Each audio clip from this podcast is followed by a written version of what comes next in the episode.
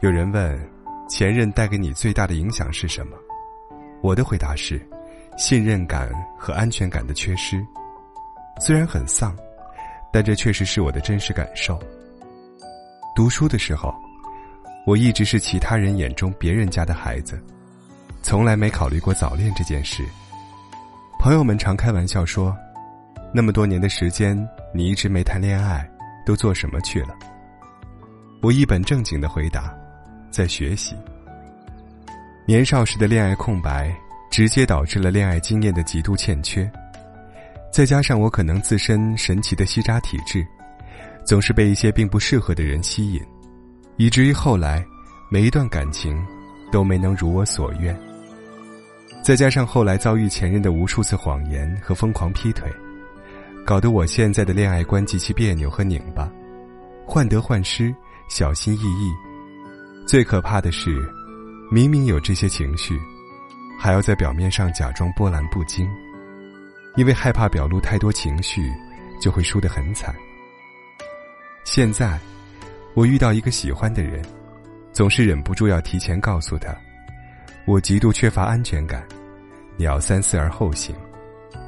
听到这些，对方往往会说：“怎样我都喜欢。”可是，在我看来，这些，不过是恋爱新鲜感带来的一时冲动，是没有经过深思熟虑的随便说说而已。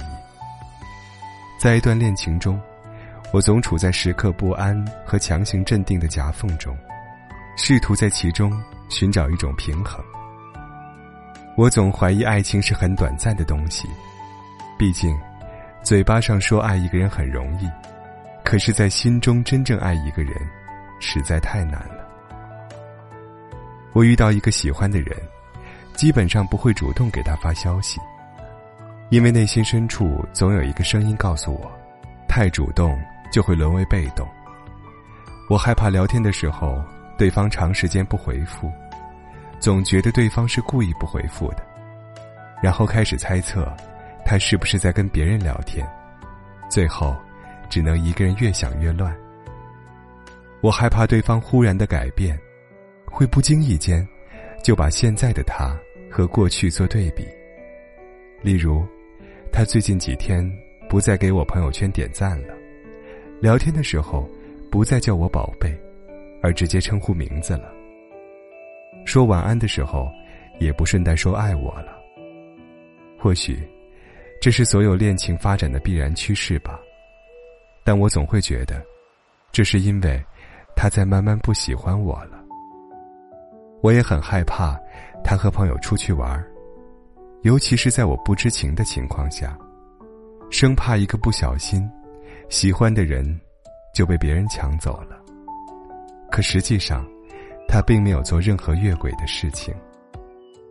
真的很缺乏安全感，也越来越难以信任别人。墨菲定律在爱情中同样适用，在一段恋爱中，你害怕的事情。往往都会发生。缺乏安全感和信任感这件事，就像是一个恶性循环，越是不安，越是不信任，就越容易把对方越推越远。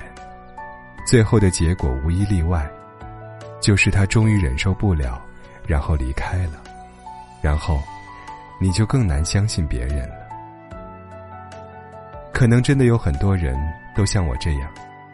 渴望能找到一个人共度余生，却因为种种原因，越来越害怕恋爱了。不过话说回来，虽然我这个人一直有这个特点，说话很丧气，可我还有另外一个特点，就是再丧气也不会绝望。我有信任危机，还有很多其他的恋爱问题，虽然处理起来会比较棘手。但总归还有大半生可以修炼。恋爱这件事儿，虽然很难很难，但我绝对不会轻易放弃的。